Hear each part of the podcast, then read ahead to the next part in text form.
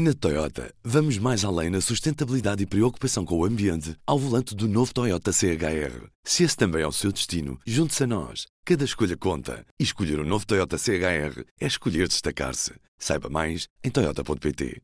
Julgava eu que finalmente tínhamos chegado a um ponto de consenso.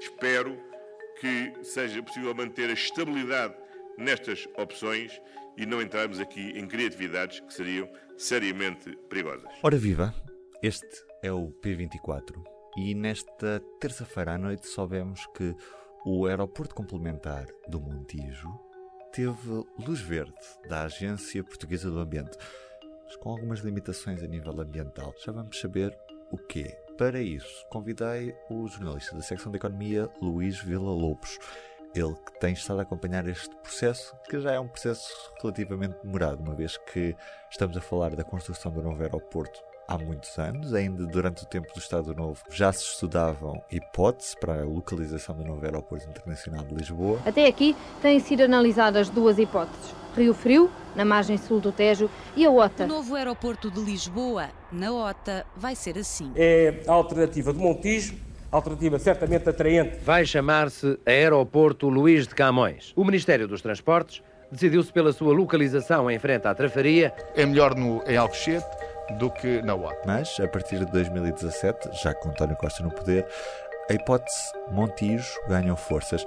Luís, depois do parecer favorável da Agência Portuguesa do Ambiente é já certa a construção deste aeroporto complementar no Montijo? Bem, lembrando o provérbio de que até o lavado do cesto teve vindima, pode haver sempre ainda alguma coisa, mas seria surpreendente. Eu diria que é cada vez mais certo. E nesta altura há alguma coisa que pode atrasar o processo? Ou seja, há alguma ação em tribunal metida por eh, grupos ambientalistas? Ou, ou já é mesmo impossível parar este processo? Uma coisa é evitá-lo, outra coisa é aparasá-lo. Evitá-lo é muito difícil fazer com que ele se atrase no tempo é, é mais possível. Basta uma providência cautelar que esteja aceite e depois um outro processo. Uh, agora, evitar, uh, como foi referido, acho, acho que não. Agora, as máquinas não podem ir para o terreno no imediato. Neste momento, a ANA, que, foi, que é quem está encarregue de fazer a, a, obra, que é a entidade, é a empresa gestora dos aeroportos, ainda tem que apresentar o projeto de execução e o respectivo relatório de conformidade ambiental do projeto de execução, conhecido como RECAP, onde se comprometerá a fazer aquilo que a APA exige que faça e como é que vai fazer e calendarizar, etc sendo que depois a ideia era que o aeroporto estivesse pronto em 2022. Já há muita gente que não acredita que assim seja. O que ficou acordado há uns tempos entre o governo e a ANA era que uh, o aeroporto estaria pronto 36 meses após a adenda ao contrato de concessão em vigor. Uh, ora, essa adenda ainda não foi formalizada. 36 meses já resvala para 2023, o que não quer dizer que não seja em 2022 a mesma. O calendário tem que ser mais apertado. E depois há outra questão que é chave para, para a escolha do Montijo. Em termos de, de, de, solução, é o facto do aeroporto da Portela estar saturado e de se perspectivar que continue a crescer o número de passageiros e os baixos custos que Montijo requer face a uma construção de, uma, de um aeroporto internacional de raiz, como era, por exemplo, a ideia de, de da OTA. Isso quer dizer que, tivermos em conta a saturação, uh, o aeroporto de Lisboa já passou fasquia dos 40 milhões de passageiros no final de 2019 uh, eh, e duplicou em 7 anos, nos últimos 7 anos. Se for antes do verão de 2022, é uma coisa. Se for depois do verão de 2022, quer dizer que o aeroporto de Portela terá que sozinho uh, suportar uma grande carga uh, e é ver se isso é, é, possível ou não é.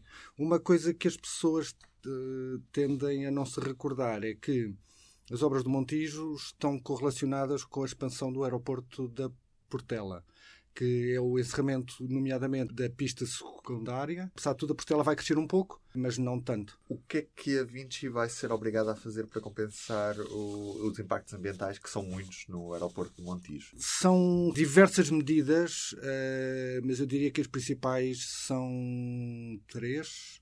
E dessas, uh, se calhar as mais uh, importantes, mais impactantes, são duas. Uma, isto tudo envolve um custo avaliado em 48 milhões de euros. A maior despesa são estimados a 15 a 20 milhões de euros para questões relacionadas com o ruído, minimizar os impactos da população afetada, e que vai ser bastante afetada, porque quer se queira, quer não, mesmo havendo uma base aérea lá, é uma base aérea da Força Aérea que não tem os números de movimentos que vai ter um aeroporto civil complementar ao da Portela. Por isso, é uma justificação que, enfim, vai haver efeitos, vai haver enormes efeitos em termos de ruído. Uma área com muita insonorização entre escolas, hospitais, etc. Uh, é interessante que eles são, pois há pequenas medidas que são interessantes que eles são obrigados, vão ser obrigados a ter uma linha de, para queixas de ruído, uma linha telefónica. Aliás, vai haver depois uma monitorização sobre os efeitos do, do ruído na população passado algum tempo uhum. e ver como é que isso se ajusta. Este em termos de saúde humana. Depois há outra medida muito importante em termos de, avifauna, mas mais de aves que está, vai haver um fundo para mitigar os efeitos negativos e para proteger e conservar as aves. Uh, ele nasce com 7,2 milhões e depois tem um montante anual para alimentar esse fundo, para tentar minimizar uh, ao máximo, ou pelo menos dentro do possível, os impactos que vão ser bastante também significativos. Depois há outra medida que tem a ver com os acessos, em que, que era uma coisa que a ANA não queria, mas que aparentemente, ao que tudo indica, avança, que é vai ser obrigada a custear a aquisição de duas embarcações para transporte de passageiros entre o cais mais perto, que é o cais do Seixalinho e Lisboa. Então, na prática, um aeroporto que sai barato depois vai ser caro nas medidas de mitigação, não é? Vai ser caro para quem o é responsável. Uh, agora, vai sair caro às aves, mas aí, quer dizer, há uma fatura a pagar, mas é uma fatura monetária. O ruído, uh, ninguém vai receber dinheiro por uh, ter mais ruído. Este aeroporto tem um período de vida previsto de quantos anos? Pelo menos até ao fim da concessão, que é 2062, mas para além disso, há a ideia de que ele sobrevive além disso. Obrigado. E do P24 é tudo por hoje. Eu, Ruben Martins, me despeço. Resta-me desejar-lhe, assim em especial, um bom dia.